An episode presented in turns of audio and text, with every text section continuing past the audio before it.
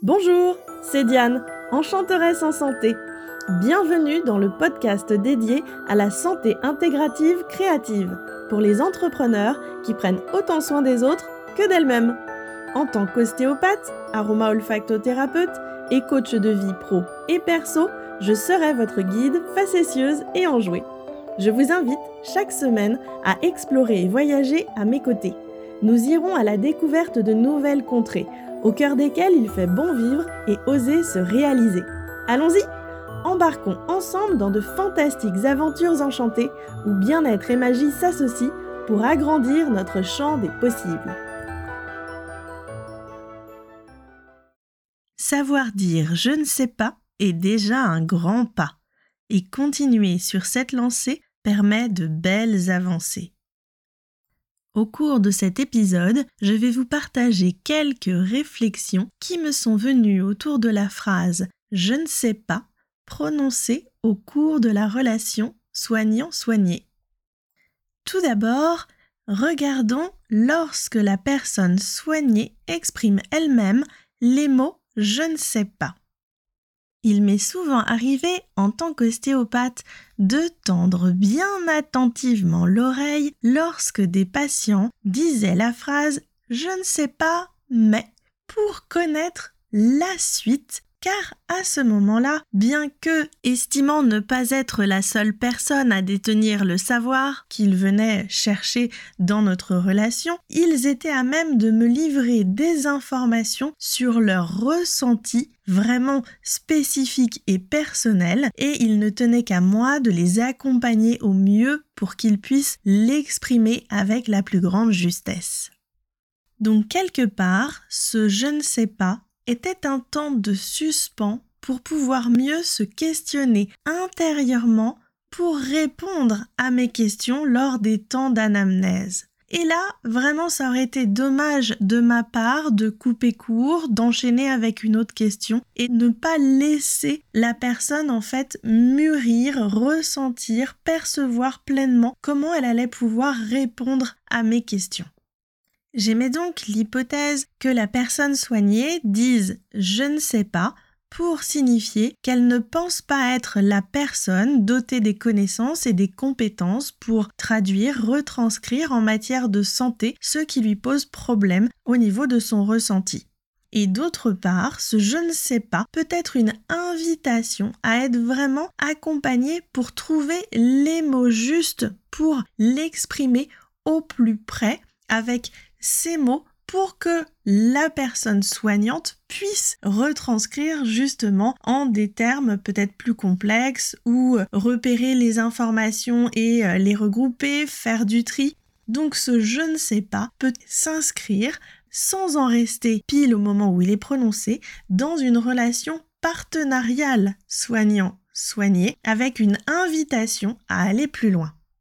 Car en tant que personne soignée, c'est un exercice que l'on n'a pas forcément l'habitude de faire, de dire ce que l'on perçoit, ses sensations physiques, euh, ce qui se passe dans son corps, dans sa tête, et de trouver euh, l'ensemble de la palette des mots qui peuvent qualifier son ressenti.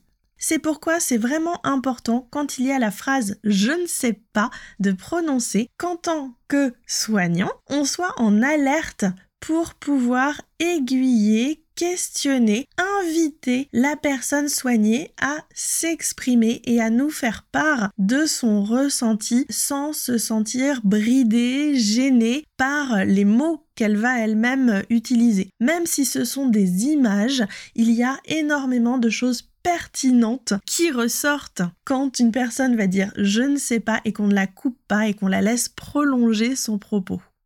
Donc en résumé, côté personne soignée, je ne sais pas peut signifier je ne suis pas la personne qui est censée détenir le savoir. Et là, en tant que soignant, on intervient pour justement établir la relation partenariale, la relation d'égal à égal, reposant sur l'idée que chacun peut communiquer des choses à son niveau.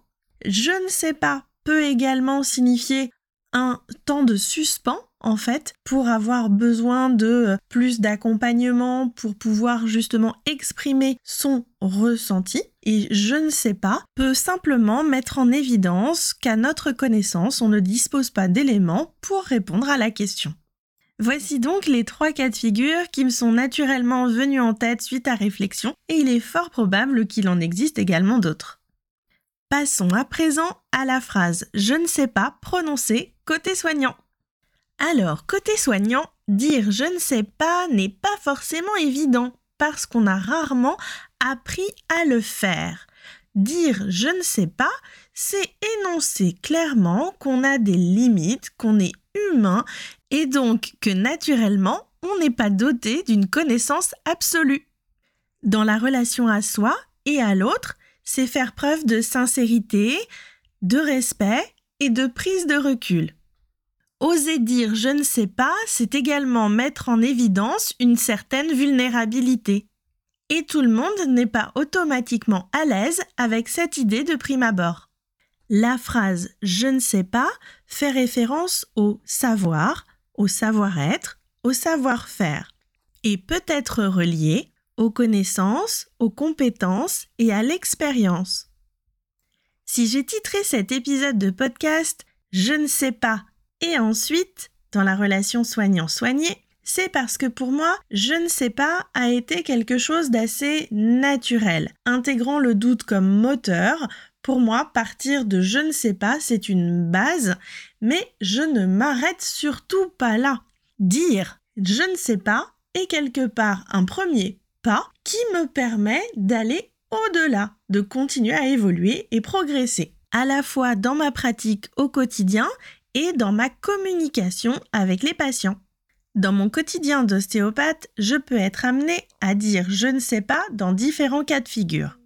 Par exemple, je peux être amené à dire je ne sais pas quand je n'ai pas compris suffisamment bien, bien cerné la problématique amenée par la personne face à moi. Et donc ce je ne sais pas est une invitation à approfondir, à creuser plus par mes questionnements, par ma relation au patient la communication avec lui pour le recueil d'informations pertinentes.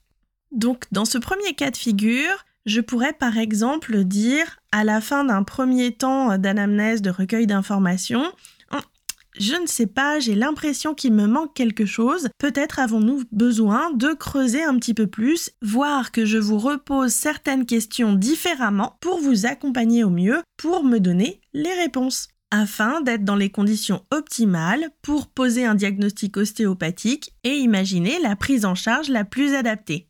Deuxième cas de figure, c'est lorsque l'on sent qu'on arrive à un plafond dans ses compétences, ses connaissances, son expérience que l'on est en mesure d'apporter au patient et qu'on a besoin d'un temps pour pouvoir justement euh, acquérir, améliorer euh, tout cela.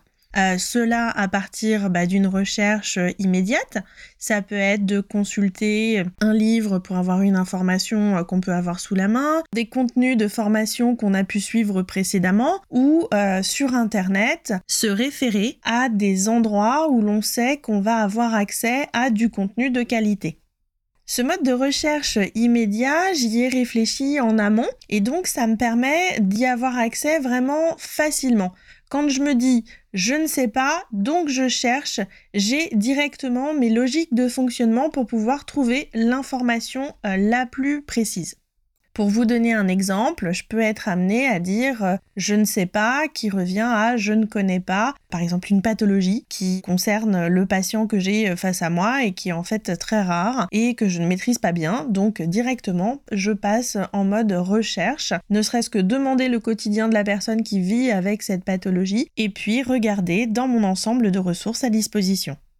Donc ça c'était pour le cas où je ne sais pas et je peux chercher immédiatement et puis autrement, il y a la recherche différée ou prolongée avec la possibilité bah, d'auto-formation, de lire des revues, de faire le point sur l'état et l'avancée euh, des recherches, d'avoir une démarche également de formation euh, continue en assistant à des webinaires, des conférences, des séminaires, des stages, que ce soit au sein de son cœur de métier initial ou en assistant à des formations qui permettent avec des intérêts communs de croiser différents professionnels. Et enfin, on peut aussi bah, rentrer dans des échanges avec ses pairs, avec d'autres professionnels d'autres horizons, dans une dynamique de supervision, d'intervision, d'analyse de pratiques qui peuvent être très enrichissantes pour faire évoluer son fonctionnement au quotidien.